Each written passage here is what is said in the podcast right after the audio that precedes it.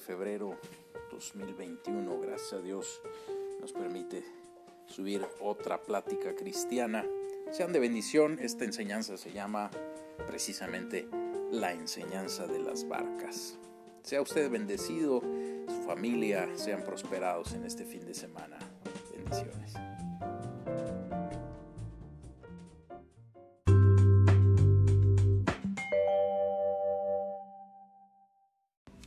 Bueno, vamos con el tema del día de hoy. Entonces, vamos al Evangelio de Marcos en el capítulo 4. Vamos a leer el verso 1 y 2, o los versos 1 y 2, dice la escritura, comenzó a enseñar de nuevo junto al mar, y se llegó a él una multitud tan grande que tuvo que subirse a una barca que estaba en el mar y se sentó y toda la multitud estaba en tierra a la orilla del mar. Les enseñaba muchas cosas en parábolas y les decía. Amén. Ay, fíjese qué precioso pues es, es esto, la enseñanza de las barcas. Así le pusimos al tema del día de hoy, en el nombre de nuestro Señor Jesucristo, rogándole a Él que nos ayude a entender su buena y santa palabra. Fíjese cómo, según este texto y muchos relacionados en, la Biblia, en la Escritura, eh, nos ponen de manifiesto que en las barcas hay enseñanza de parte del Señor. Por eso es que refiere aquí el Evangelio de Marcos como él enseñaba junto al mar y subió una barca y entonces les enseñaba muchas cosas, mire, no poquitas, muchas cosas en parábolas y les decía también en su enseñanza ahí tantas cosas. La barca trae enseñanzas para nosotros. ¿Qué puede representar? La barca. Mire, tenemos antes de entrar pues ya a los pasajes en donde vemos estas, estas enseñanzas de parte de Dios, eh, veamos qué puede representar, cuáles son eh, las cosas que nos indican, qué entendemos por esto de la barca.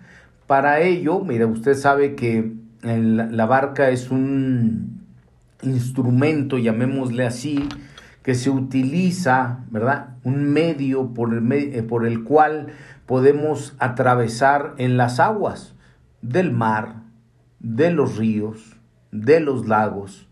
El mar, usted sabe que en la, escritura el mar representa al mundo. La barca representa la manera en cómo se navega mientras atravesamos por el mar, o sea, por el mundo, en los distintos ámbitos.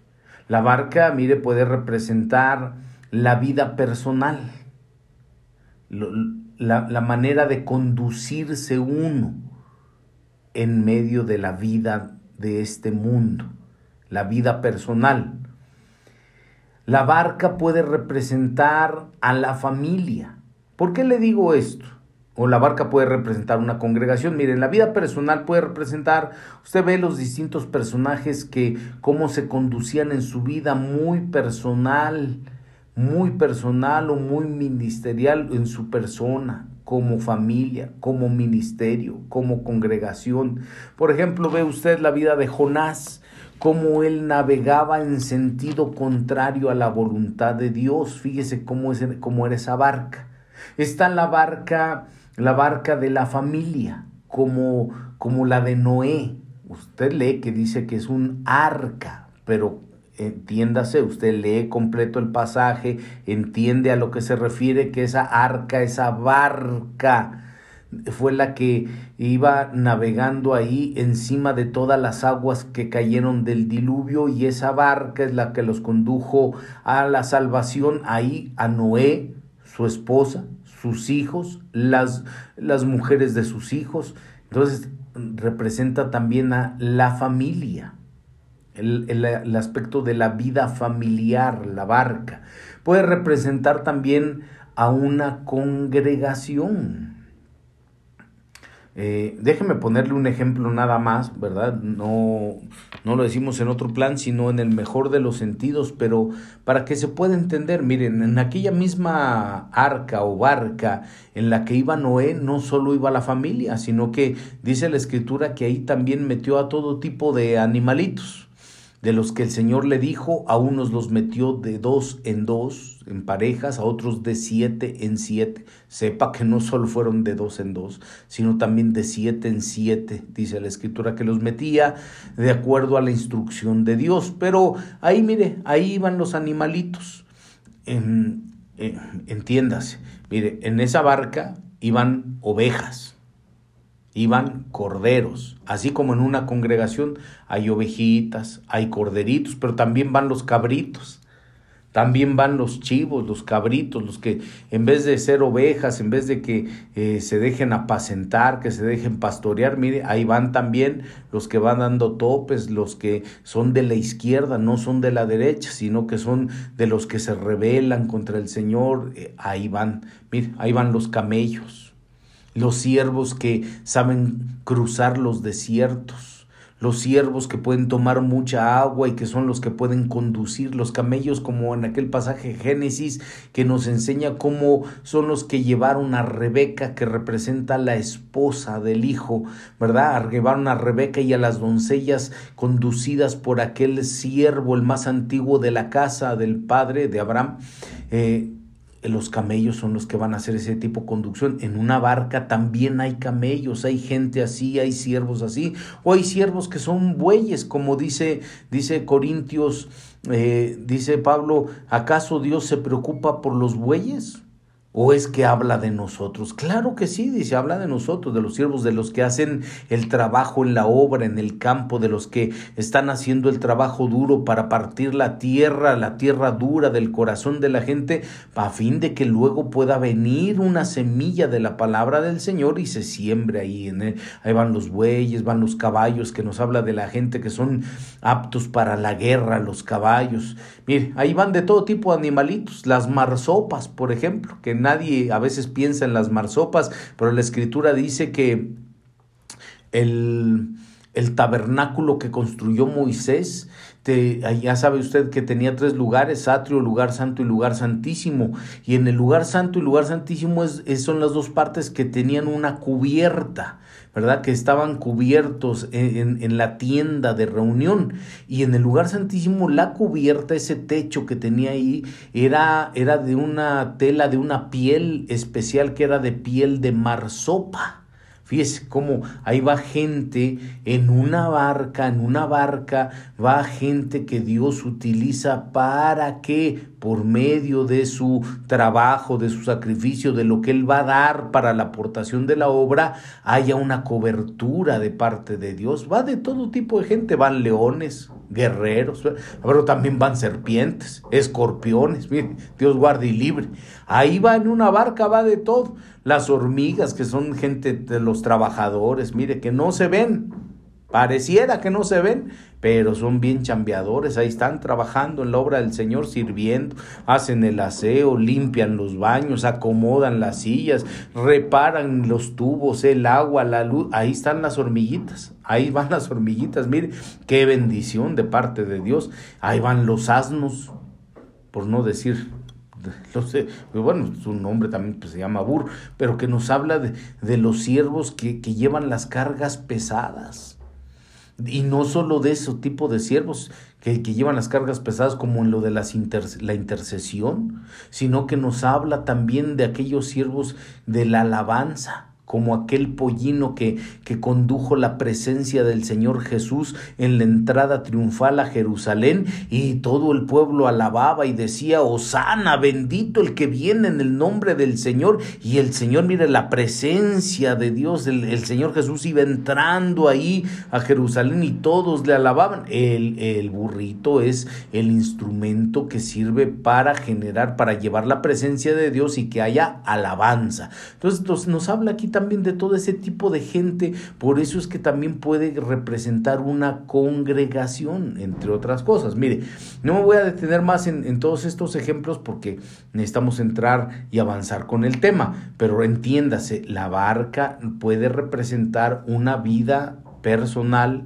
puede representar a una vida familiar, una familia, o puede representar una congregación, el tipo de vida o de, obra congregacional que se pueda seguir llevando en alguna, en alguna parte, ¿verdad? Entonces, fíjese, qué, qué interesante que la escritura nos muestra, mis amados, que hay, hay barcas. Muchas gracias. Dice en el Evangelio de Mateo capítulo 4 en el verso 21, y pasando de allí vio a otros dos hermanos, Jacobo hijo de Zebedeo y Juan su hermano, en la barca con su padre Zebedeo remendando sus redes y los llamó, y ellos, dejando al instante la barca y a su padre, le siguieron. Esto, esto nos habla que al llamado del Señor, al llamado del Señor, como le hizo a estos, a estos hombres, Jacobo y Juan, los hijos de Zebedeo, ellos dejaron al instante esa barca, dejaron a su padre y empezaron a seguir al Señor.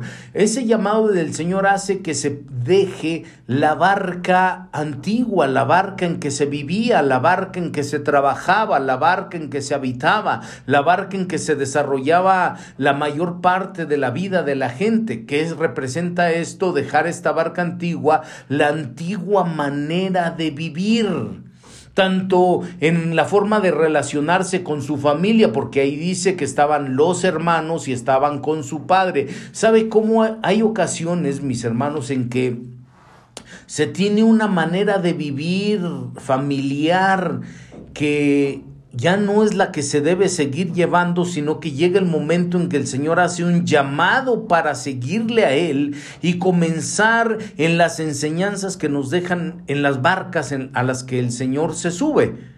Y eso es lo que hicieron estos hombres. Miren, dejaron esa antigua manera de, vivir en el aspecto familiar, en el aspecto laboral, porque ellos estaban ahí pescando, remendaban las redes, a eso se dedicaban. Y lo que está diciendo no es que la gente deje de trabajar, ni que deje, ni que abandone a su padre o a su madre y que lo deje. Está diciendo que debe haber un cambio. Cuando se comienza a seguir al Señor Jesús, se gesta un cambio en la vida y ya no se camina de la misma manera, ya no se navega por la vida de la misma forma, sino que hay una enseñanza en las barcas y lleva uno un diferente tipo de, de conducción, de navegación, se va navegando en el curso de la vida de una manera distinta.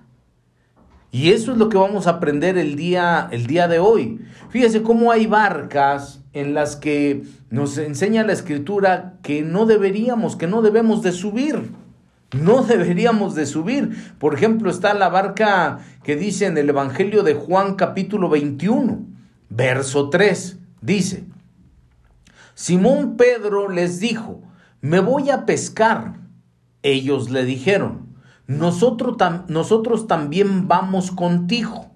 Fueron y entraron en la barca y aquella noche no pescaron nada.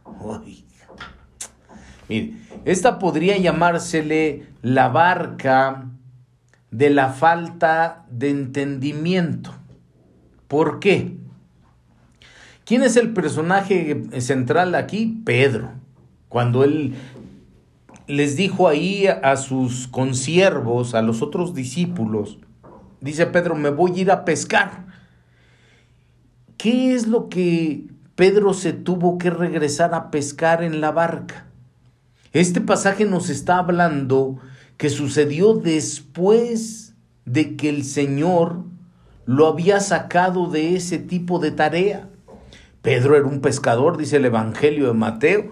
Él era un pescador cuando el Señor lo encontró y le dijo, sígueme, te voy a hacer pescador de hombres. Y Pedro le siguió y caminó con el Señor Jesús a lo largo de tres años y medio aproximadamente, Mire, Pedro comía con el Señor, dormía donde dormía también el Señor Jesús, se levantaba y ahí estaba el Señor, eh, escuchaba las enseñanzas, iba a los discipulados, estaba en la mesa con él, subía al monte con él, iba al, huerto con el Señor, ahí estaba. Y el, Señor le dijo, yo estoy trabajando contigo, te voy a hacer pescador de hombres. Y ya lo había sacado de la barca en donde Pedro antes en la vida que llevaba anteriormente, Pedro se dedicaba a pescar.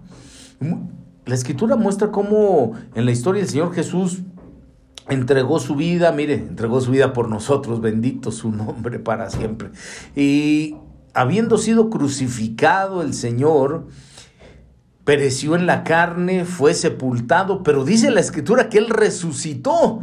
El Señor resucitó y este pasaje que habla en Juan capítulo 21, lo que leímos, es después de que ya el Señor había muerto, había resucitado. Pedro ya tenía la enseñanza, ya le había sido dicho cómo iban a ser las cosas. El Señor le había anunciado cuál era el, el trabajo que tenía que hacer Pedro. Y mire, Pedro insistió, regresó a la manera antigua de vivir. El Señor Jesús, mientras él estaba con, con Pedro, Pedro pues ahí iba caminando, en medio de, de, aciertos y desaciertos, Pedro caminaba, Pedro avanzaba, Pedro ahí iba, pero apenas si el Señor Jesús, miren, no estuvo tantito porque pues murió, lo sepultaron, había resucitado y entonces iba a hacer las apariciones con los discípulos y apenas tantito Pedro no lo vio y Pedro se regresó a la barca anterior. Otra vez, miren, Qué tremendo. El Señor Jesús le había dicho, te voy a hacer pescador de hombres, pero Pedro quería seguir pescando peces. es decir, que volvió a sus mismas actividades, la misma forma de vivir, lo de antes, la misma forma en su familia, en su trabajo, en la iglesia, con la esposa, con los hermanos, con los hijos, con, eh, con todo a, querer seguir haciendo las cosas como en sus propias fuerzas. Por eso es que les dijo, me voy a ir a pescar, no está el Señor, yo, yo soy el que voy a pescar, pero ya te dijeron que ya no vas a hacer eso, pero yo los voy a pescar. ¿Y cómo? Si antes él era el que te decía para que pescaras bastante aquí, ahorita no está el Señor, pero yo lo saco, yo saco los peces. ¿Qué significa eso? Querer seguir como antes, haciendo las cosas en nuestras propias fuerzas, por nuestros propios medios, por lo que nosotros supuestamente conocemos, por lo que podemos, por lo que tenemos. Y no es así. Porque, amados hermanos, la escritura nos muestra en este pasaje que a pesar de que lo intentaron y todo, no pescaron nada. Porque es así. Cuando, cuando se quiere regresar, escuche bien con atención ahí, es una enseñanza bien preciosa, pero, pero cruda y fuerte.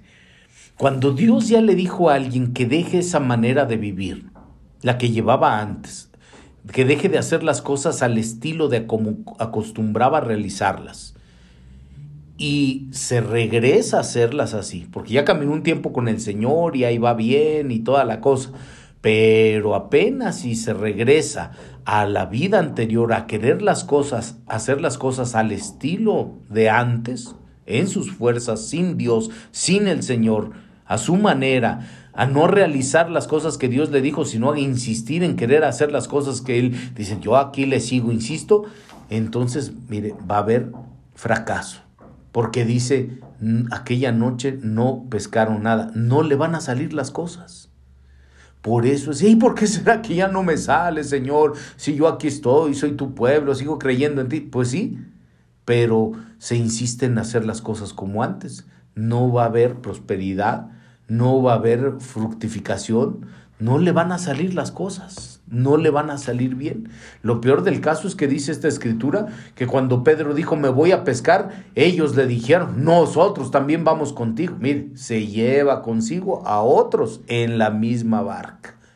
Hay otra gente que lo sigue, que también eran discípulos, pero mira y lo va siguiendo. Si aquel se regresa a hacer lo que antes, pues yo también, dice. Y ahí van, mire, qué tremendo.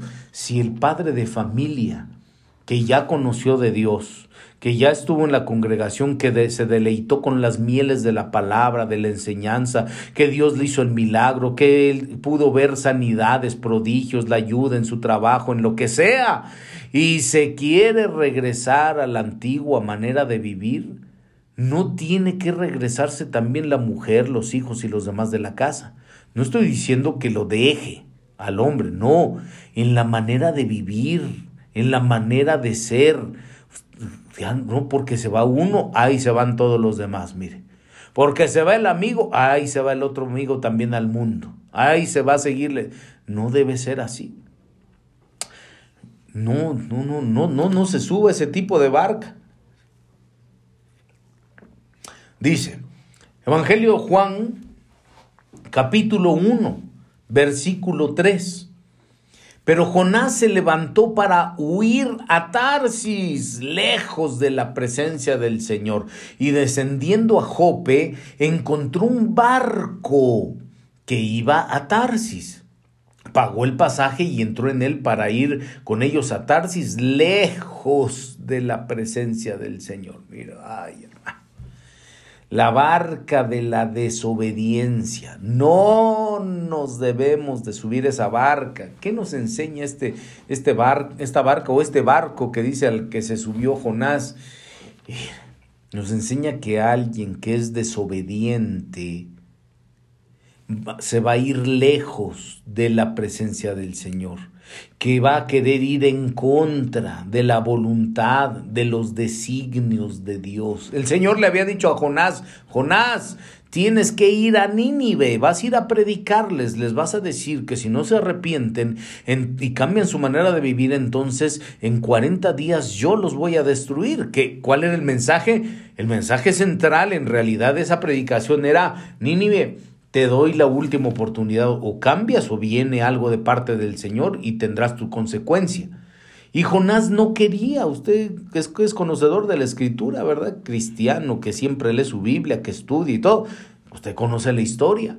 Nínive no eh, estaba pues qué decirle a cierta dirección y Jonás no quería ir ahí, sino que se fue pues en sentido contrario, a, Tarsis, queriendo huir del Señor en desobediencia de lo que Dios le había dicho, en sentido contrario a la voluntad del Señor, así como aquel hombre Balaam, ¿verdad? del que nos enseña la escritura ahí en el libro de los números, cómo iba en sentido contrario, en un camino contrario a lo que Dios quería. Tantas veces que, mire, le contrataron a aquel hombre Balán para ir a maldecir al pueblo de Dios. Oiga, ¿cómo es alguien que se atreva a maldecir al pueblo del Señor? Sepa que va caminando en un sentido contrario a Dios. Tantas veces que insistió aquel hombre Balam que iba ahí en su burrito, hasta que se le apareció, mire, que el burrito veía el ángel y aquel hombre Balam no lo veía, hasta que le fueron abiertos los ojos y vio Balam al ángel que iba en camino contrario y el ángel le dijo, eres mi adversario, vienes en un camino adverso, contrario a mí. Oiga, qué terrible es caminar en la vida en un sentido contrario a Dios. Así, desobedecer al Señor es eso, es ir en un sentido contrario. Dice Jonás capítulo 1, verso 4, y el Señor desató sobre el mar un fuerte viento y hubo una tempestad tan grande en el mar que el barco estuvo a punto de romperse. Cuando alguien camina de esa manera en desobediencia, debe saber que le va a llegar la tormenta le va a llegar la tormenta. Se desató en aquel lugar, miren, una tempestad, una tormenta tan grande que ya sentían que el barco, mire, estaba pero por hundirse, estaba a punto de romperse. Muchas veces la gente así está a punto de destruir su vida, a punto de, que se rompa, que se destruya su matrimonio, a punto de que se rompan todas las cosas ahí, que los hijos se vayan, que mire que salgan huyendo despavoridos para casarse con el primero, la primera que encuentren, porque ya no, ya no, ya no encuentran paz, ya no es vida en esa barca, en esa familia, a punto de que se rompa todas las ilusiones, los sueños de alguien del futuro que en Dios que pueda tener por la desobediencia. Eso es lo que puede estar sucediendo cuando la gente se, se sube a ese tipo de barco en ir en un sentido contrario a la voluntad de Dios. Dios le dice, vas a hacer esto y la gente va en sentido contrario, no, no lo hace. Vas a hacer esto, no lo hace. Quiero que me sirvas. La gente no quiere servir y se pone a hablar, a murmurar. ¿Para qué voy a servir a Dios? ¿Para qué voy a ofrendar? ¿Por qué quieren que yo me consagre? ¿Por qué quieren que yo esté ahí metido todo el tiempo? Porque esa es la voluntad del Señor. ¿Cuál? Vuestra santificación. Porque esa es la voluntad de Dios. ¿Cuál? Que se mantengan puros en todas las cosas, en las áreas sensuales, en las áreas de la vida. Y la gente dice, no, ¿por qué? ¿Por qué me dicen eso? Y camina en un sentido contrario. Dios ya le dijo, deje eso, deje ese pecado, ya suéltelo. Ya Dios te dio un tiempo así, que se estuvo viviendo así, el tiempo para que uno se arrepintiera. Bendito sea Dios y nos ha dado ese tiempo y venimos, regresamos a Él. Pero ya deje pues, porque si no, mire, va a llegar el momento en que se desate la tormenta. Sabe que muchas veces se puede pensar así en la generalidad, en este pasaje de Jonás, y se puede llegar a considerar como que la tormenta llegó a todo el mar donde iba Jonás, pero no es así, no. Eh, estudiando un, un, poco sobre, el, sobre estos pasajes, Dice el comentario en, el Tanaj, se lo voy a decir para que usted sepa la fuente de dónde le, le, estamos diciendo y usted pueda consultarlo, que efectivamente ahí lo dice. El comentario del Tanaj en este punto de Jonás dice que se pudieron percatar aquellos marineros que iban con Jonás, los otros tripulantes, se pudieron dar cuenta que que era, alguien estaba causando esa tormenta, que no era una tormenta normal. ¿Sabe? Porque muchas veces cuando la tormenta es normal, es decir, cuando le pega a todo el mundo, pues usted dice, bueno, pues es que le está pegando a todos. Pues es, pues sí, es así. Pero ya cuando, cuando la tormenta no es para todos, sino para unos, nada más, entonces ya hay, ya hay en qué pensar. Ya hay que decir, algo está sucediendo con, con alguien de aquí, será mi vida personal, alguien aquí en la familia está causando esto, que en la familia, mire, ya está sucediendo la enfermedad, ya lo corrieron del trabajo, le bajaron el sueldo, y ya, ya mire, hasta el novio que era mero cristiano, ya lo dejó a la novia que no es tan cristiana, eh, o al revés, ¿verdad? Ya están sucediendo cosas ahí, mire, que le están llegando. ¿Por qué? El comentario dice que la tormenta no era para todo el mar, sino que los marineros se dieron cuenta, la, otra gente que iba ahí en esa tripulación de la barca de Jonás, se dieron cuenta que en las otras barcas que veían allá así un poquito más a, lo lejos, estaban navegando tranquilos y veían que el mar no, no azotaba con aquellas olas terribles en otro lado, sino solamente a la barca en donde ellos iban. Por eso es que entendieron que algo estaba sucediendo y que alguien estaba causando esa tormenta. Y eso es lo que se tiene que entender, lo que se tiene que aprender. Que cuando se ve, miren, que a las demás familias no les está pasando esas cosas, eh, quiere decir que en la familia de, de donde está la tormenta algo está pasando, alguien está en una rebeldía grande contra el Señor, algo está sucediendo. Si en una congregación, en una familia o en la vida personal, algo está indicando el Señor que uno tiene que, que cambiar, que llegar a obedecer. Hermano, ¿por qué ese tener que esperar hasta que llegue la tormenta? Oiga, no. Y después, porque la gente piensa así, no, ya mejor hay que quede todo y piensan, mire, hay gente como Jonás que llega a pensar que con que se vaya de este mundo, con que se quite la vida, que con eso es suficiente, ya me voy. Y si no se, no se va de este mundo, a lo mejor se quiere ir de su casa, se quiere ir de su familia, se quiere ir de la congregación, pero cuando se está en rebeldía, aunque se salga de esa barca, Jonás salió de esa barca y pensó que con eso se acababa la tormenta. Se acabó la tormenta, pero a él, que era el rebelde, que era el desobediente, le esperaba otra peor. Ahí le esperaba el gran pez, pues. Ahí le esperaba. Y cuando es así, no, la solución no es que se salga de la familia o que se salga de la iglesia. Si el, el rebelde va, mire, donde sea, le va a ir de mal en peor. Le esperaba el pez, le esperaba el Seol, le esperaba la profundidad. Dice la escritura que Jonás ah, entró en el pez y el pez lo llevó a lo profundo de la tierra. Mire, ya cuando la gente está en lo profundo, cuando la gente dice que ya está tocando fondo, es entonces el momento en como dice la escritura ahí en Jonás, que entonces fue cuando Jonás, Jonás capítulo 2 verso 1, Jonás oró al Señor su Dios desde el vientre del pez y dijo, en mi angustia clamé al Señor y Él me respondió. Desde el seno del Seol pedí auxilio y tú escuchaste mi voz. Hermano, no espere llegar a estar en lo profundo, por no espere estar en la angustia para llegar a, a un extremo como Jonás. Mire, qué tremendo, la barca de la desobediencia, no hay que subirse. Juan capítulo 6. Mire, a esta barca nos enseña algo tremendo, que no hay que subirnos a ella. Mire cómo nos enseña. Juan capítulo 6, verso 22 y 23.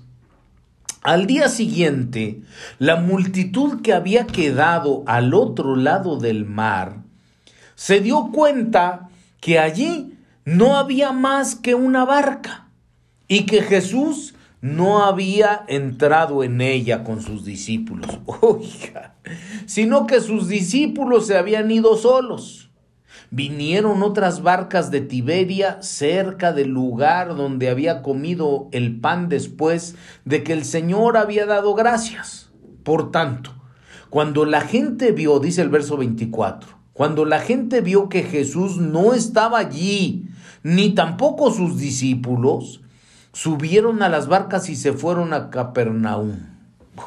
Bien, mire hermano. Ay, esta barca es terrible. No hay que subirse en eso. Es la barca a la que Jesús no entra. Así como dice ahí, se dieron cuenta. Bien, pensaron que iba en la barca.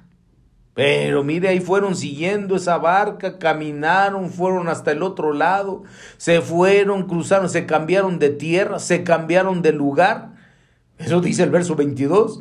Y cuando vinieron a ver, cuando se dieron cuenta, el Señor Jesús no había entrado en esa barca, no estaba allí.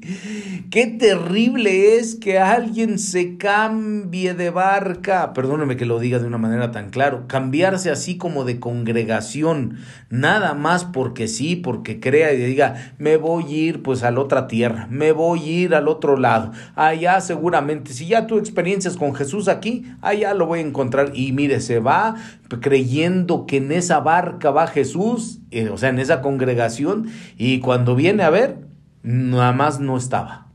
No está la presencia del Señor. Qué terrible decepción de después de que se cambió, después de que ya, mire, se fue al otro lado del mar, dice aquí, y cuando se dieron cuenta, nada. No estaba él, ni siquiera sus discípulos. Porque dice, bueno, pues por lo menos que me encuentre un discípulo, nada pues la gente se va a dar cuenta, porque ahí mire, qué diferencia que cuando Jesús está en una barca, el Señor se sentaba y es, enseñaba en esa barca, mire, palabra del Señor en esa barca, de todo tipo de palabra, palabra revelada, palabra en parábolas, dice el verso inicial que leímos, palabra en enigmas, palabra en misterios, palabra sencilla, palabra para toda la gente, les enseñaba a los de la multitud que es una palabra sencilla para todo el pueblo que lo pueda comprender, pero se en la barca también y allí iba con sus discípulos. Mire, palabra para los discípulos. Vamos más al fondo, dijo, naveguemos más adentro. Mire, palabra profunda, palabra, hermano. Cuando el Señor va en la barca, hay palabra y enseñanza, está la presencia, se puede disfrutar de todas las bendiciones que está ahí cuando el Señor va en la barca. Pero qué terrible es que cuando la gente, mire, se cambie, le siga, camine, se vaya a otro lado, pensando que Jesús va ahí y no está en esa barca, no está en ese lugar. Oiga, hermano, no, no haga eso, nunca se vaya a subir en una barca en donde no esté la presencia del Señor.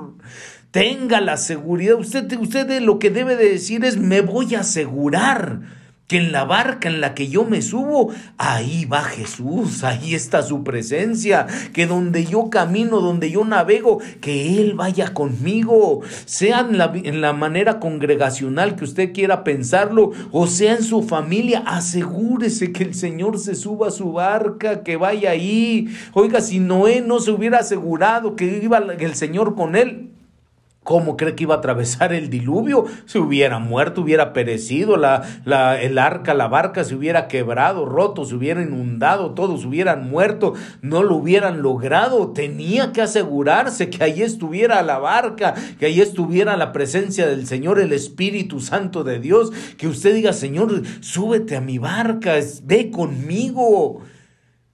Cuando la gente piensa que ahí está Jesús y no está, es terrible, como refiere el Evangelio de Lucas, ahí en el capítulo 2, cuando dice la escritura que aquellos personajes, mire, Dios los usó muy bonito, pero también tuvieron sus bemoles. María, José, padres terrenales, adoptivos de Jesús que dice la escritura en Lucas 2, cuando ellos dice, fueron a la fiesta de Jerusalén como tenían por costumbre ir, mire, ahí llegaron al templo, a Jerusalén, en la fiesta, pero la gente cuando nada más va por costumbre, mire, qué terrible, cuando vive las cosas y hace todo nada más así, no por, los, no por las razones correctas, adecuadas.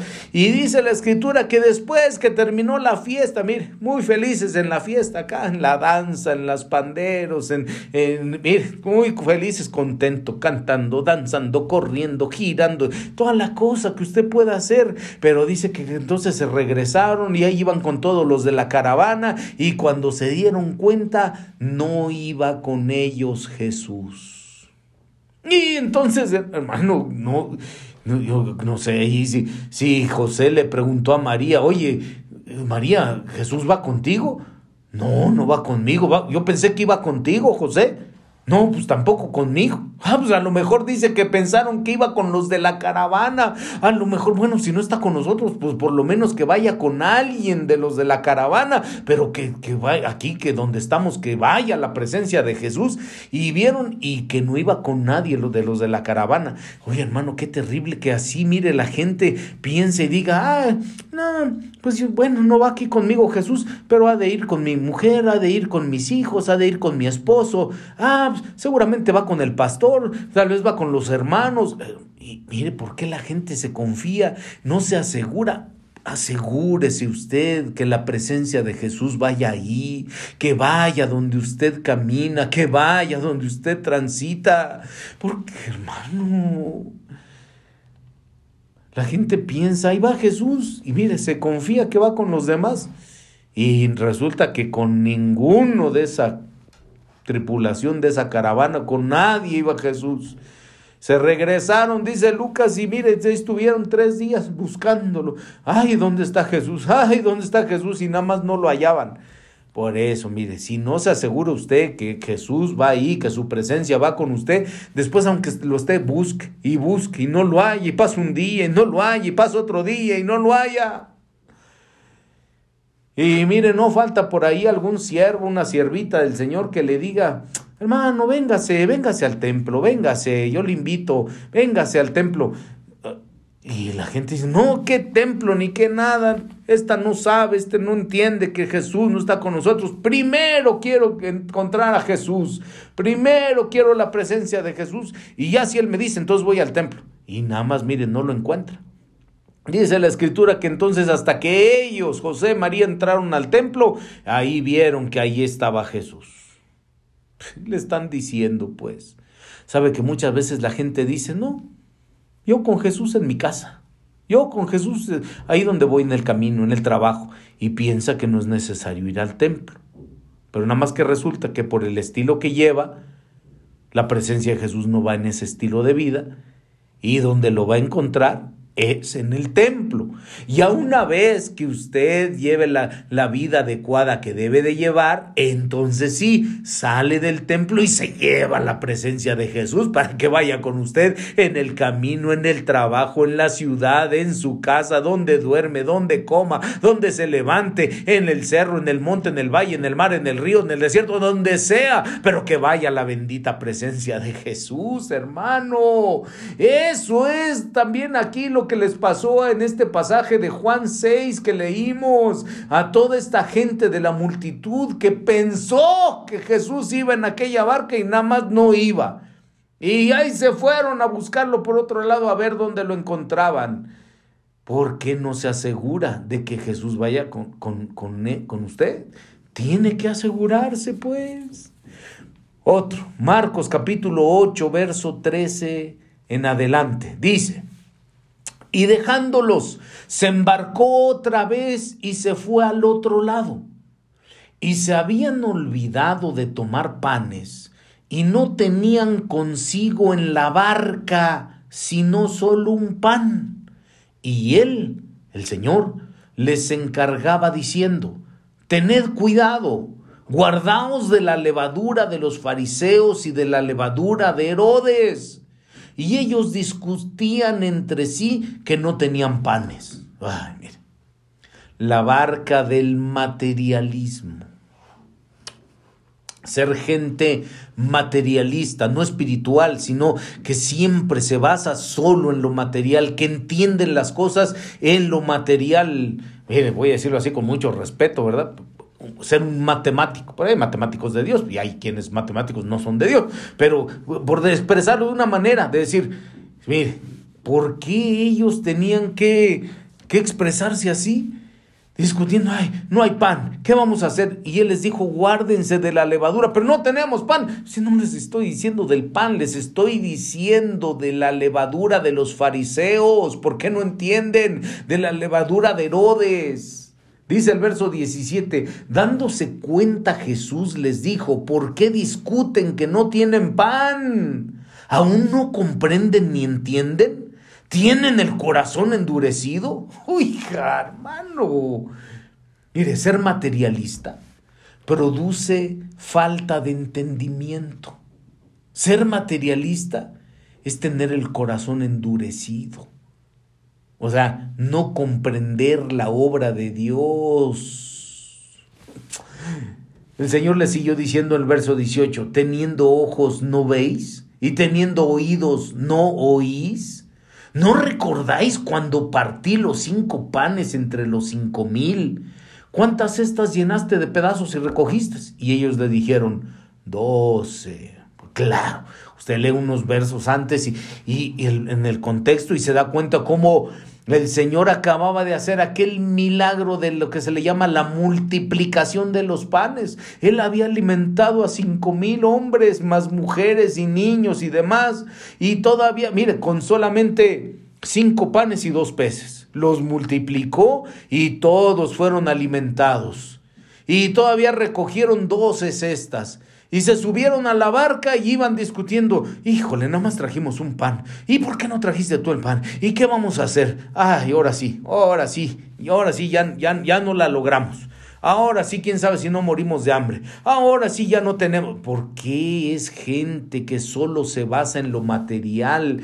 Eh, el Señor les decía, miren, guárdense. No, no vayan a contaminarse con la levadura, con la enseñanza, pues, con la hipocresía, la forma de ser de los fariseos, del Herodes. Y ellos, en vez de ocuparse en las enseñanzas, en lo espiritual, ocupados pensando nada más en lo material.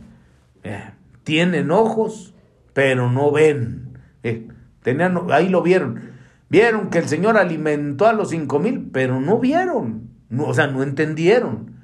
No ven que Él hizo que alcanzara y que sobrara. Tenían oídos para estar escuchando ahí las parábolas, pero no entienden la palabra del Señor por pensar materialmente, por ver las cosas siempre en el aspecto material. voy a decir algo, espero que les sirva a usted de bendición y no de lo contrario. No piense materialmente. Miren, cuando se habla, cuando se trata en una predicación, enseñanza sobre el diezmo, sobre la ofrenda, hablándolo de acuerdo a la escritura. La gente, ¿por qué piensa solo en lo material? ¿Por qué piensan solo en decir, es que tengo que dar? ¿Es el diezmo? Es una parte. ¿Por qué tendría yo que estar manteniendo? a los pastores, a los ministros, a los siervos, a los a quien usted le dé pues el diezmo. ¿Por qué? ¿Por qué tendría yo que aportar? ¿Por qué piden cooperación? ¿Qué? ¿Por qué hay que reparar el templo? ¿Qué? ¿Por qué el, para no sé cuántas cosas? ¿Y por qué la gente solo lo ve en el aspecto material y no lo ve en el aspecto espiritual?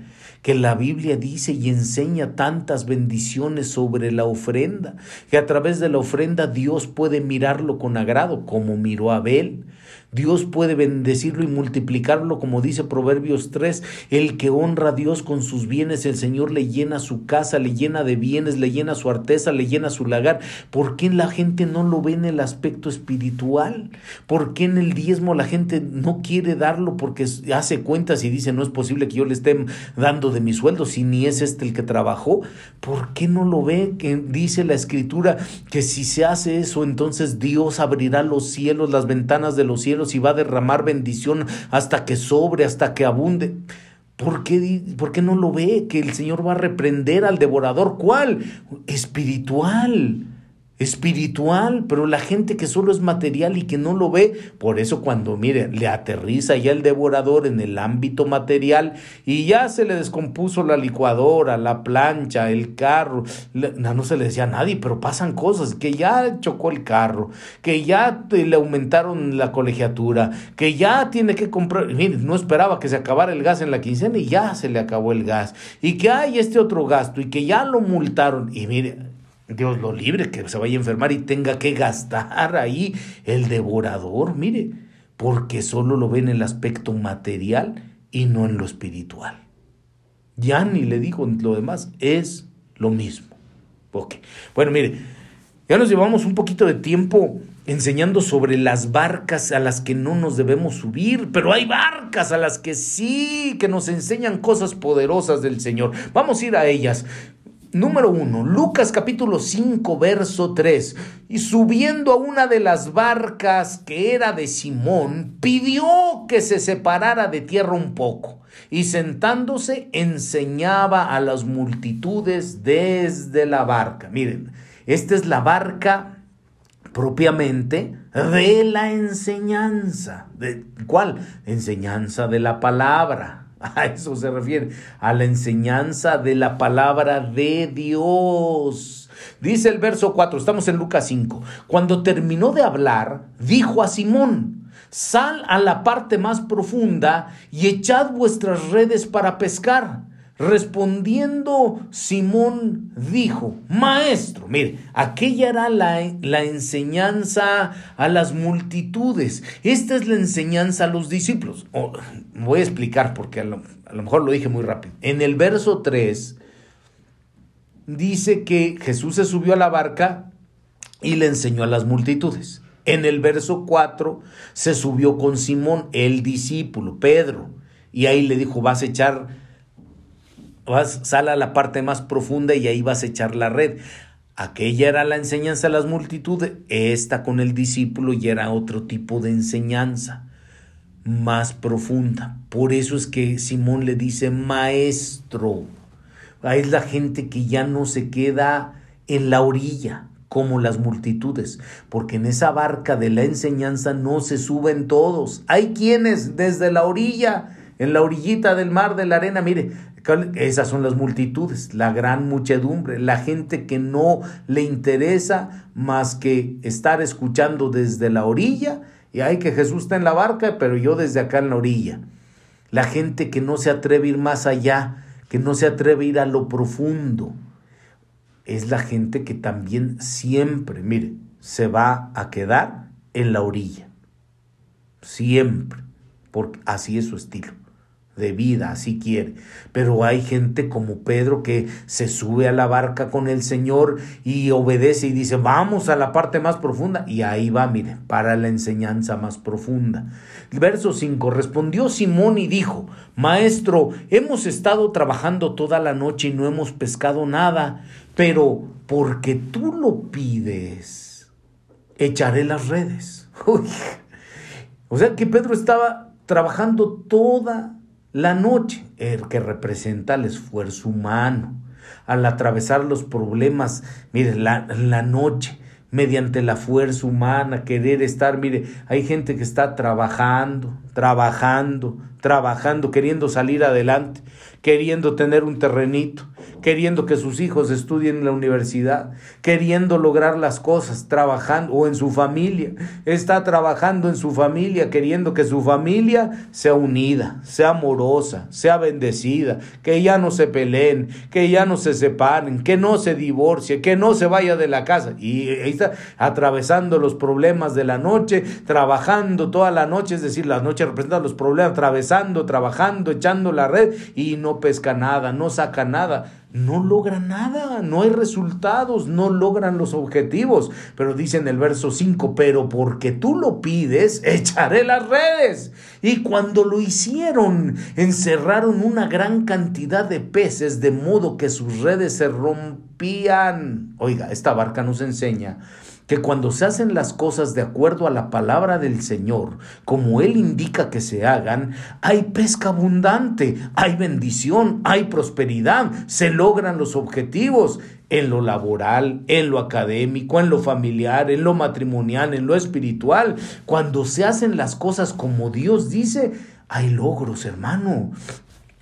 Entonces es cuando, mire, la gente que busca del Señor quiere buscar de Dios, quiere ser predicador, quiere ser un ministro, quiere ser un pastor, quiere ser un líder de alabanza, un ministro, pero si no hace las cosas de acuerdo como el Señor le indica, no va a tener, no va a lograr los objetivos. Cuando empieza a hacerlo así, esta barca nos enseña que el Señor da la, da la, prosperidad, cuando se va más allá de la orilla, cuando se tiene esa enseñanza de parte del Señor, eso es lo que hace que la gente pueda, pueda lograr esos objetivos. Y dice que era una gran cantidad de peces de modo que sus redes se rompían. Es decir, que se obtiene mucho más de lo imaginado, mucho más de lo que se había pensado, de lo que se había planeado. Y la gente piensa que va a hacer algo y Dios le da que sea mucho más. Alabado sea su nombre. La gente piensa que va a encontrar un trabajo de chalán, de auxiliar, y el Señor, mire, lo prospera y lo va llevando y le dan su ascenso y llega a ser jefe. La gente piensa que, ay, es que no ha tenido hijito y cuando viene a ver, ay, va a tener un hijito y Dios le da tres, cuatro hijitos. La gente piensa que no, no va a poder lograr tener nunca su terreno, su casita, pero cuando hace las cosas como Dios le indica, como Dios le enseña en su palabra, cuando se mete más con Dios, esa enseñanza de lo profundo, no solo es conocer, sí es conocer palabra revelada y todo, pero, pero es conocer al Señor en lo profundo, cuando la gente le obedece al Señor, le conoce, que entonces hay una prosperidad y ya no solo tiene un terreno, al rato mire dos, tres, cuatro casas. Y no se lo digo para que le despierte una ambición en lo material, sino para que le despierte el anhelo de decir, Señor, quiero ir a lo profundo contigo, quiero conocerte en tu palabra, en las experiencias, en la forma de vivir, al ir navegando, atravesando por la vida. Quiero estar ahí. Verso 7, entonces hicieron señas a sus compañeros que estaban en la otra barca que para que vinieran a ayudarlos y vinieron y llenaron ambas barcas de tal manera que se hundían. hay oportunidad de enseñarles a los de la otra barca para que también ellos reciban la bendición. Dice, llenaron ambas barcas. Hermano, eso o el que usted comparta con los demás, cuando usted le da, ya tiene, no merma la bendición de la barca que comparte. Ay, para las dos. Mire qué enseñanza tan preciosa. Lucas capítulo 5, verso 8, en esta misma barca dice, al ver esto, Simón Pedro cayó a los pies de Jesús. Mire, esta barca nos enseña que tenemos que caer a los pies de Jesús. Eh, ¿Qué es esto? Un reconocimiento. ¿Qué es esto? Una gratitud, ser agradecidos con el Señor. ¿Qué es esto? Ser gente temerosa de Dios, temerosa del Señor. Simón Pedro cayó a los pies de Jesús diciendo, apártate de mí, Señor, soy hombre pecador. Mire, reconocer nuestra condición. Esta barca eso nos enseña que tenemos que reconocer qué cosa que el Señor nos bendice a pesar de que somos hombres que todavía le fallamos, que a veces pecamos, que a veces, hermano, cometemos errores. Esta barca nos enseña que a pesar de eso, mire, Él bendijo a Pedro, Él le dio la instrucción, Él le dijo dónde echar la red, el Señor hizo que salieran aquellos peces, mire, el Señor hizo que hubiera abundancia para que las barcas se llenaran, Él dio la bendición para que todavía aquel pecador pudiera compartir la bendición, pero porque el Señor sabía que Pedro iba a reconocer. Eso nos enseña esta barca, que tenemos que reconocer, hermano, muchos logros que se tienen no es porque nosotros seamos muy buenos, muy chichos, muy santos. Tenemos que caminar, tenemos que guardarnos, esforzarnos, santificarnos. Sí, pero a veces se le falla y, sabe que a veces la gente dice,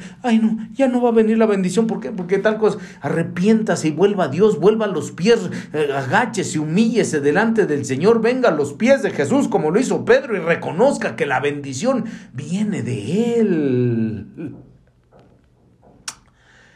Ay, ay, ay. Lucas, ahí en el verso 10 donde estamos. Y lo mismo le sucedió también a Jacobo y a Juan, hijos de Zebedeo, que eran socios de Simón. Y Jesús dijo a Simón, no temas, desde ahora serás pescador de hombres. Esta barca nos enseña que el Señor tiene propósitos para nuestra vida. Más allá de lo que del ser pescador de, de peces, lo iba a ser pescador de hombres. Dios tiene propósitos para la vida de cada uno y le dice, no temas, en ese propósito al que Dios lo va a llevar, en su camino, en su obra, Dios va a estar con usted. No tema, sigue el camino del Señor hasta ser un pescador de hombres. Eh, se refiere pues a los que van a evangelizar, a los que van a llevar una palabra para que los hombres vengan al Señor. Los peces representan a los hombres. ¿Dónde lo dice la Biblia? Lo dice en el libro del profeta Nahum. Bueno. Ay, hermano. Verso 11. Y después de traer las barcas a tierra, dejándolo todo, le siguieron. Mire, esta nos enseña que hay que dejar las barcas en tierra, es decir, dejar lo material en segundo plano, entender que no es la barca la que nos da la bendición, que es el Señor que va en la barca. La barca se puede dejar ahí, pero hay que seguir al Señor siempre hay que seguir al Señor siempre. No estoy diciendo que se deje de congregar, la barca, la congregación, no. Lo que entiende, que no se ponga eh, la confianza en lo material, la barca se deja en segundo plano. Hay que estar, hay que todo, pero hay que seguir al Señor en primer término. Amén. Mire, otra barca, otra barca.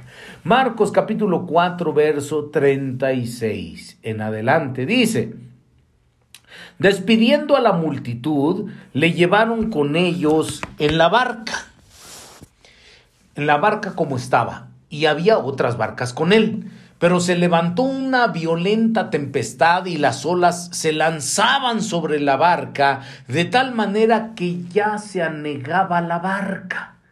Él estaba en la popa durmiendo sobre un cabezal. Entonces le despertaron y le dijeron, Maestro, ¿No te importa que perezcamos? Eh, esta es la barca de la confianza. Es la barca que nos enseña que debemos confiar en el Señor. porque dice el verso que leímos, se levantó una violenta tempestad. Oiga, hay ocasiones en que puede levantarse algo en contra de la gente, aún de los discípulos. Oiga, estos hombres que iban con él no eran gente del mundo, eran del pueblo del Señor. Estos que iban con él ni siquiera eran pueblo así de toda la congregación, la multitud, eran los discípulos, los que iban con él, los que buscaban, los que dejaron todo. Aún así, hay ocasiones en que se pueda levantar una violenta tempestad que le azote la barca, es decir, circunstancias que pueden llegar en contra de la gente, de su vida, de su familia, de su salud, de su economía. Las olas, dice, se lanzaban sobre la barca. O sea, un ataque directo, pues, directo a la barca. Y dice que ya se anegaba la barca. No dice que pensaban. Este pasaje dice que sí. ¿Qué es eso que se anegaba? Entraba el agua en la barca, se estaba llenando de agua, pues mire, ya cuando la gente ve que se está anegando, o sea, cuando ya se está llenando de agua, eh, cuando ya se está llenando de problemas, ya se está llenando de situaciones que no puede enfrentar, cuando ya se está llenando así, mire, qué terrible es ver que la escritura muestra el pensamiento y la actitud de la gente aún siendo discípulos del Señor, dice el verso 38, que entonces le despertaron y le dijeron, maestro, ¿por qué no te importa que, perezcamos? Vamos a morir. Oiga, ¿por, ¿por qué piensa la gente que se va a hundir, que se va a ahogar, que se va a morir? ¿Por qué piensa así? Piensa que ya no la va a hacer. Piensa que no va a salir del problema, que ahora sí ya se lo llevó el chupacabras. Uy, ¿por qué pensaría así la gente? ¿Por qué reaccionaría de esa manera? ¿Por qué le hablaría así al Señor? ¿Sabe que hay gente? Hay gente que cuando ya ve que los problemas están pero duros, está la tormenta, ya se levantó, se levantó un enemigo, se levantó saber quién en contra de esa barca y ahí va, y cuando ya siente los problemas, la gente así le reclaman como, como estos discípulos, ¿y por qué no tienes cuidado que vamos a morir? ¿Qué no tienes cuidado de nosotros? ¿Por qué le dice así? ¿Por qué le habla de esa manera? Señor, yo creí en ti, dejé todo y mira lo que me pasa. ¿Y por qué le reclama así? No. Ahí está la tormenta. Pero dice el verso 38, pero él, ¿quién? El Señor, él estaba en la popa de la barca, ahí estaba, ¿por qué tendría la gente que pensar, que reaccionar de esa manera? Si ahí está él. Sí, dice que iba durmiendo sobre un cabezal ahí, mire, pero tendría que preguntarse la gente mejor, ¿por qué estaría durmiendo? Es decir, mire, cuando el Señor va ahí, ahí está la tormenta en la barca y ya están los grandes problemones encima de la gente y hay alguien que dice, no, pero si aquí va el Señor con nosotros, pues sí, pero no lo escucho, no lo oigo, ¿dónde está? Está durmiendo. ¿Qué, representa esto? Que es cuando la gente, cuando la gente no oye a Dios, cuando ya no escucha su palabra, cuando dice, ay, yo ya, ya le pedí, ya le dije, a ver qué cosa, ¿dónde estás? No me respondes, el problema está encima. Ya, ese representa que está durmiendo, cuando ya no, no siente, no ve, no oye, como que el Señor estuviera ahí, pero ahí está, ahí estaba él en la popa, durmiendo sobre un cabezal. Lo que se debería preguntar es por qué está así la situación ¿Por qué? Porque ya no escucha que el Señor le habla. Y esto es, mire, bendita enseñanza. Porque, ¿Por qué se durmió el Señor? Por, mire, porque nadie, nadie, de todos los que iban en esa barca, nadie le venía hablando. Nadie, nadie le habló. Entraron a la barca y como al principio la cosa iba en calma, como no había tormenta, no había vientos, no había olas, no había eh, agua que entrara, no había negación, no había nada, no había peligro, pues nadie le hablaba. Así, así es cuando pasa en la vida de la gente, que cuando ve que todo está tranquilo, no ora, no busca al Señor, no le sirve, no le adora, no le habla, está más ocupada en todas sus cosas porque ve que todo está tranquilo. ¿Cómo se llama eso? Indiferencia. Mire, ahí está la presencia del Señor en la barca. Qué precioso que esté en la barca, que esté en la congregación, que esté en su casa, pero háblele pues, búsquele. Ahí está el Señor para escucharlo, para atenderlo, para enseñarle, para ayudarle. Hermano, ¿cuánto tiempo será que estos discípulos ya llevaban navegando? Pues si ya iban en medio, pues ahí de, del, del mar, de las aguas. ¿Cuánto tiempo les llevaría? ¿Cuánto tiempo la gente de hoy día podría ser indiferente con el Señor? ¿Cuánto tiempo será que la gente no le buscó, no oró, nada, no le clamó? Está todo en calma, búsquele, háblele. Qué precioso poder decirle, Señor, hoy vengo a orar, vengo a buscarte, no porque tenga problemas, no porque me esté yendo mal, no se ha levantado tormenta gracias a ti, no, pero, pero vengo a buscarte porque te amo, porque necesito de ti, porque quiero escuchar tu voz aún en medio de la calma. No es necesario que se levante una tormenta para que yo te busque, para que quiera que me hables. Padre, ayúdame, háblame una palabra, enséñame ahorita que estamos en calmita, ahorita que no hay enfermedad, ahorita que tenemos para comer, ahorita que todos estamos bien, estamos completos en la familia, háblame. No es necesario que venga la tormenta, pero mire cuánto tiempo había pasado. Hasta que ya vieron que ya sentían que ya se negaban y se hundían. Le dijeron, maestro, no te importa que perezcamos. Eh, mire qué expresión. Palabras de ignorancia de ignorancia por miedo. ¿Por qué la gente, mire, cuando ya siente miedo, cuando cree que hasta ahí nomás llegó, empieza a proferir palabras como esas, de reclamos, ignorantes? Ignorantes porque ¿cómo le va a decir? No te importa que... Oiga, si, no le, si usted no le importara, Dios no lo hubiera salvado.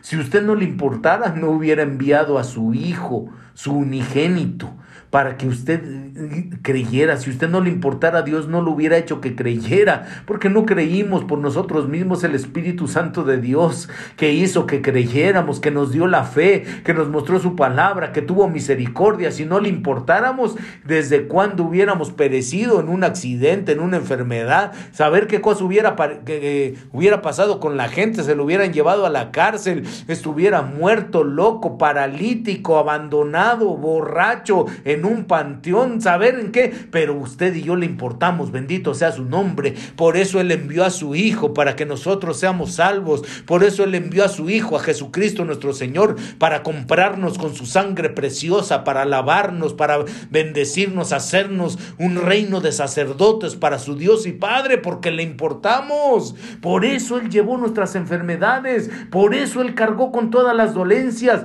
por eso Él admitió ser azotado, porque usted y yo le importamos. No, no se deje llevar por el miedo y decirle palabras indebidas al Señor. Marcos, allí en donde estamos, capítulo 4, verso 39, dice, y levantándose, ¿quién? El Señor, reprendió al viento y al mar. ¿Sabe? Cuando está así, clame a Dios, búsquele, pero con, de manera correcta, Él se puede levantar, Él se levanta para calmar la tormenta, para reprender al viento. Le dijo, reprendió al viento y le dijo al mar, cálmate, sosiégate. Y el viento cesó y sobrevino una gran calma. El Señor es el que se puede levantar en medio de todo problema, de toda circunstancia, para que haya calma, para que termine aquella tempestad, aquella tormenta. Él puede reprender al viento, Él puede calmar el mar, Él puede aliviarlo, hacer que venga una gran calma, ni siquiera calma. Mire, para que usted tenga paz. Él puede hacerlo. Decirle, Señor, levántate, por favor, levántate en mi vida, levántate en mi familia, levántate, Señor, en mi trabajo, levántate en mi congregación, levántate, levántate. Tú eres el Señor que tiene poder sobrenatural sobre el viento, sobre el mar, sobre todas las cosas. Ayúdanos, por favor. Él puede hacerlo. Pero lo que nos enseña esta barca es tener confianza en el Señor. ¿Sabe qué nos enseña? Que aunque llegue la tormenta, aunque lleguen las aguas, aunque usted piense que se va a hundir, que se va a negar, tenga la seguridad que si el Señor va en esa barca, no se va a hundir, no va a morir. No, hermano, no le va a pasar lo peor que usted está pensando. Si el Señor va en esa barca, usted puede confiar. Usted puede cruzar del otro lado seguro. Porque el Señor va ahí. Porque el Señor va con usted. Ah, hermano, qué cuidado debemos tener siempre buscar al Señor, hablarle, hablarle, buscarle, orar a Él, adorarle. Hermano, qué precioso. Otro, Mateo capítulo 14, verso 26 en adelante, dice, y los discípulos viéndole andar sobre el mar, se turbaron y decían, es un fantasma. Y de miedo se pusieron a gritar, pero enseguida Jesús les habló diciendo, Tened ánimo, soy yo, no temáis. Respondiéndole Pedro dijo, Señor, si eres tú, mándame que vaya a ti sobre las aguas. Y él dijo, ven.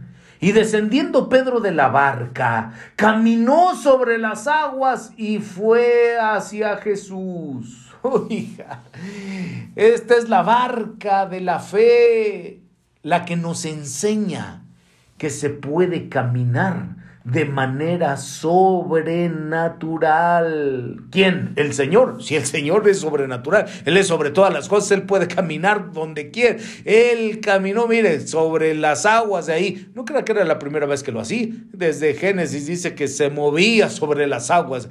Eh, eh, hay tres pasajes en la escritura que nos enseñan eso.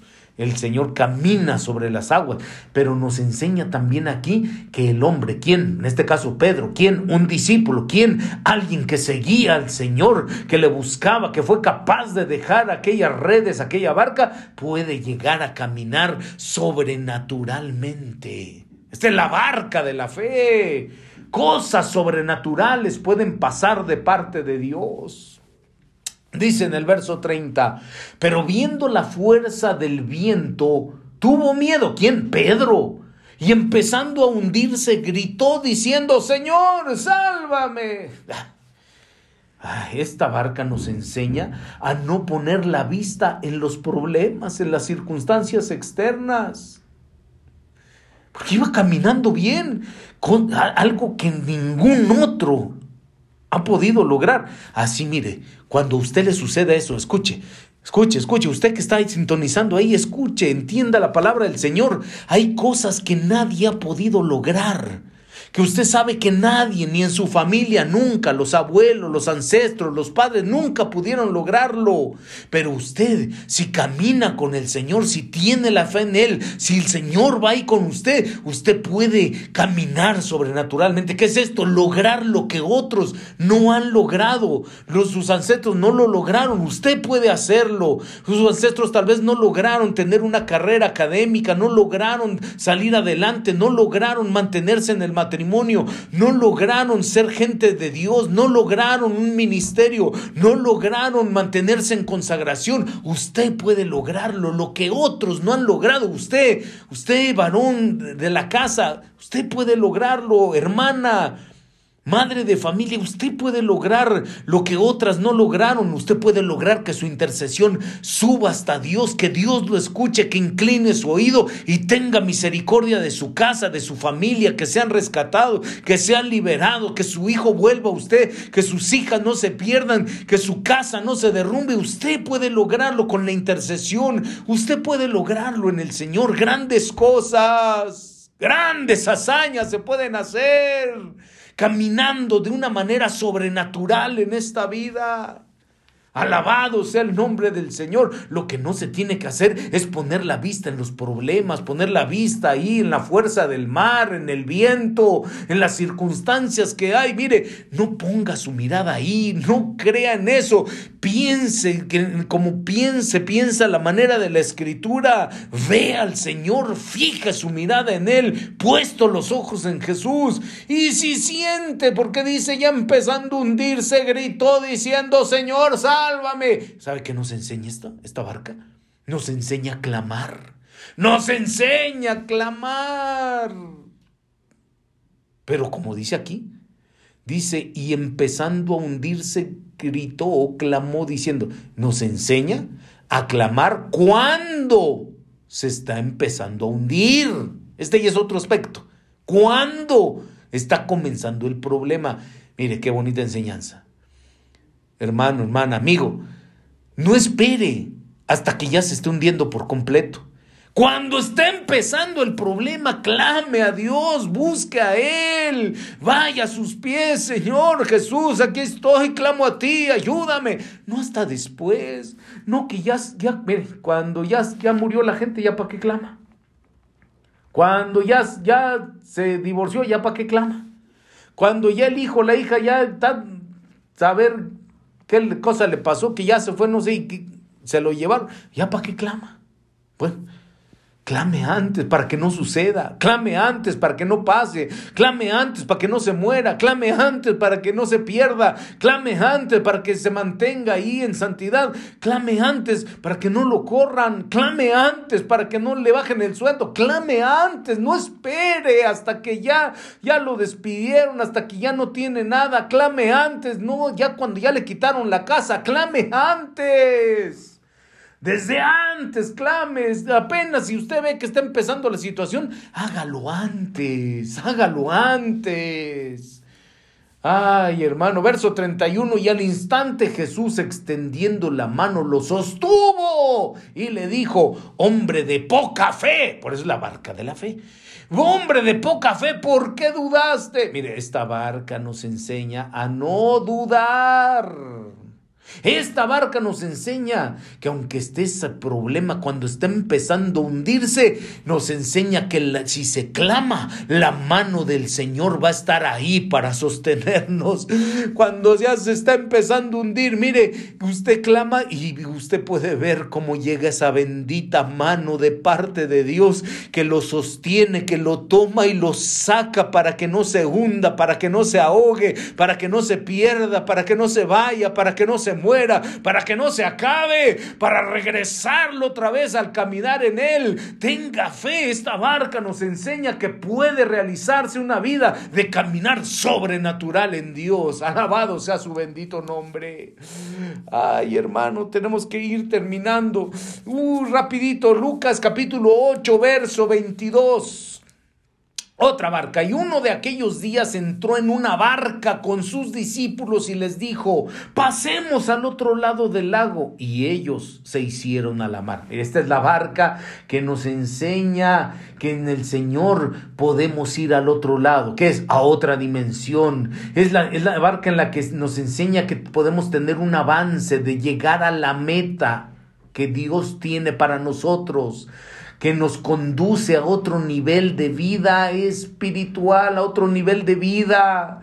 Verso 26, navegaron hacia la tierra de los Gadarenos, que está al otro lado, opuesto de Galilea. Y cuando él bajó a tierra, le salió al encuentro un hombre de la ciudad poseído por demonios y que por mucho tiempo no había puesto, no se había puesto ropa alguna, ni vivía en una casa, sino en los sepulcros. Al ver a Jesús gritó y cayó delante de él y dijo en alta voz, ¿qué tengo que ver yo contigo, Jesús, Hijo del Dios Altísimo? Te ruego que no me atormentes. Mire, esta es la barca, dice el verso 33, los demonios salieron de aquel hombre. Es la barca, mira, que nos enseña esta bendita barca donde que, que nos lleva a otra dimensión. Mire, ¿cuál, ¿cuál otra dimensión? Otro nivel. Mire, aquí esta barca nos enseña que los llevó a un lugar, a otro lado, donde había liberación. Ahí Jesús liberó a aquel Gadareno. Ahí lo liberó. Salió, dice el verso 35, salió entonces la gente a ver qué había sucedido y vinieron a Jesús y encontraron al hombre de quien había salido los demonios. Mire, qué precioso. Un cambio de vida. Lo lleva, mire, cuando usted va en esa barca, usted va a ser parte de la obra en donde la gente es liberada, en donde la gente es libre de demonios, libre de ataduras, libre de todo eso. Dice, encontraron al hombre de quien había salido los demonios, estaba sentado a los pies de Jesús. Uy, mire qué precioso. Cuando lo llevan a otra dimensión en donde usted es parte de esa obra, en donde gente que antes estaba en las tinieblas y ahora está sentada a los pies de Jesús. Antes estaba, mire, desnudo y ahora estaba vestido. Antes estaba borracho y dice, y ahora estaba en su cabal juicio. Mire, qué precioso, porque es lo que dice el verso 35. Encontraron al hombre de quien habían salido los demonios, ahora estaba sentado a los pies de Jesús, vestido y en su cabal juicio. Qué precioso poder ser parte de esa obra en donde hay una liberación tal, un tal nivel, que usted puede ser parte en donde por medio de cómo lo usa el Señor a usted, la gente sea liberada, sea bendecida, sea sanada, sea restaurada, venga su cabal juicio. Que, mire, ya no, ya no en aquel, en aquel sentido perdido de estar drogado, de estar alcoholizado, de estar poseído ya no, ya no seguir caminando desnudo. ¿Qué es esto? Con, con vergüenza en la vida, ya no, sino de ahora estar cubierto por el Señor. Ay, hermano. Juan capítulo 21, verso 6. Vamos a ir terminando. Juan 21, 6. Y él les dijo, echad la red al lado derecho de la barca y hallaréis pesca. Es otra, es que no, mire, le he leído puros pasajes distintos. Entonces le echaron y no podían sacarla por la gran cantidad de peces. Entonces aquel discípulo a quien Jesús amaba dijo, dijo a Pedro, el discípulo que amaba a Jesús, dijo a Pedro, es el Señor, Pedro es el Señor. Oyendo pues Simón Pedro que era el Señor, se ciñó la ropa, porque se la había quitado para poder trabajar y se echó al mar. Mire, esta es la barca de la revelación. Pedro no sabía, no, no, se había dado cuenta que ahí estaba el Señor, no se había dado cuenta que era Jesús el que estaba ahí con ellos, sino hasta que aquel discípulo a quien Jesús amaba, dice que era Juan, le dijo, Pedro, entiéndelo, es el Señor el que está aquí. Mire, muchas veces la gente no ve, no entiende, no sabe que el Señor está ahí con ellos, porque no tienen esa revelación como, los, como aquellos discípulos que iban camino de, de Maús en, en, el Evangelio de Lucas. Aquellos dos discípulos que iban caminando y que iban discutiendo entre sí cómo es posible que haya sucedido estas cosas. Confiábamos en el Señor y el Señor los vio y se acercó a ellos, pero ellos no lo reconocieron, no vieron que era Él. Y les dijo, ¿por qué están hablando todas estas cosas? ¿Por qué discuten? No, pues es que tú eres el único que no sabes. ¿Qué es lo que ha sucedido? ¿Cómo va a decirle al Señor que es el único que no sabe? Así la gente, ay, Señor, tú no sabes. ¿Cómo cree? ¿Y qué pasó? No, pues es que Jesús, un hombre, un profeta, y que fue crucificado y que pasó todo esto, pero pues fue sepultado. Y nosotros éramos sus discípulos y ellos no entendían que ahí estaba con ellos. Hay gente que no puede ver que el Señor está con ellos, como María Magdalena en el Evangelio de Juan. Usted puede verlo ahí capítulo 20, 21, donde dice, dice que ella llegó al sepulcro con las otras mujeres y la tumba estaba vacía. Querían ungir el cuerpo de Jesús, llevaban sus ungüentos y ay, lloró María fuera del sepulcro, ya no está aquí, mi Señor, ¿dónde se lo llevaron? Y el Señor le habló y le dijo, María. Y ella pensó que era el cuidador de la huerta, el hortelano.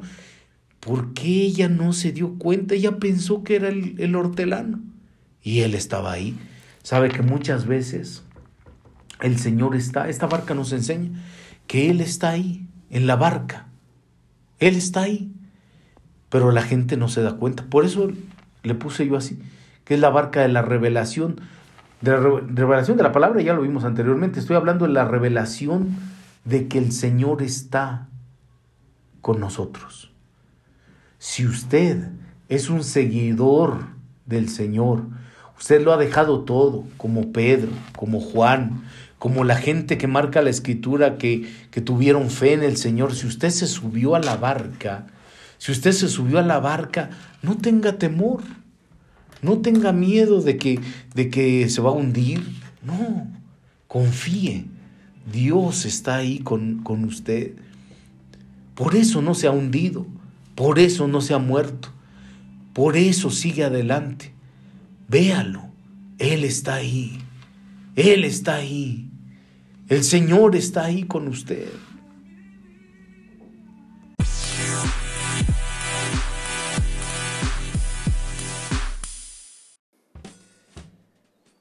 Gracias a Dios por su palabra. Damos las gracias a nuestro hermano Ricardo Flota por compartirnos este mensaje. Sé que el Señor está hablando a nuestros corazones y que gracias a ello nosotros vamos por, por buena senda. Seas bendecido, hermano, hermana que nos ha escuchado. Si en algún momento dado quisieras ponerte en contacto con nosotros, puedes mandarnos un correo electrónico a pláticascristianas.yahoo.com. Con mucho gusto atenderemos tu mensaje. Dios te bendiga mucho, Dios te prospere, Dios te llene de bendiciones, de salud y de todo tipo de cosas buenas.